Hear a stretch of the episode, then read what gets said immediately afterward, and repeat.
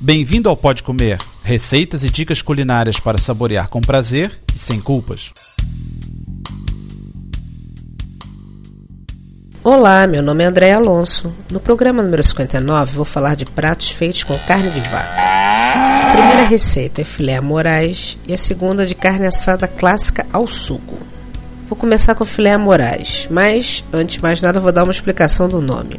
Para quem não conhece, Moraes é um restaurante em São Paulo, no Brasil, super simples e tem pratos absolutamente deliciosos.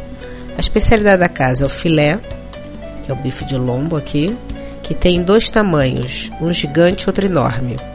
Uma vez quase tive uma indigestão ao comer o maior, que tinha quase meio quilo.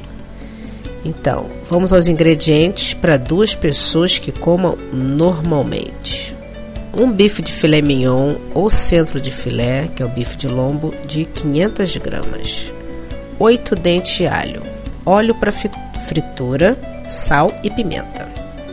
Coloque os dentes de alho numa panela pequena com água fervendo e deixe cozinhar por um minuto. Retire-os, descasque-os e corte-os ao meio, retirando o centro meio esverdeado. Leve uma frigideira alta ao fogo, com um terço da sua altura de óleo. Deixe aquecer bem. Coloque as metades de alho e deixe ficar até que dore. Retire e reserve. Frite o filé 3 minutos de cada lado ou mais tempo se quiser mais bem passado, deixando mais 2 minutos. Retire a carne e então tempere com sal e pimenta. Sobre o filé, espalhe o alho e um pouquinho do óleo da fritura se quiser.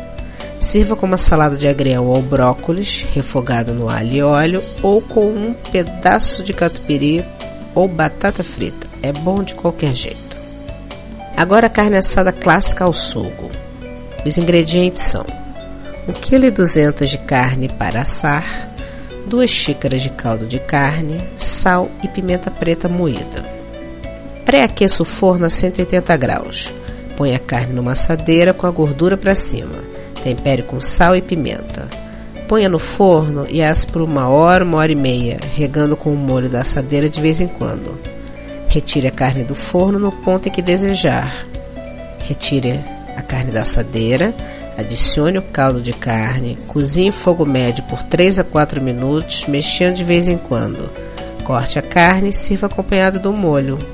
Eu particularmente prefiro dar uma dourada na carne numa panela com óleo bem quente antes de colocar no forno, que ela fica com uma cara muito bonitinha.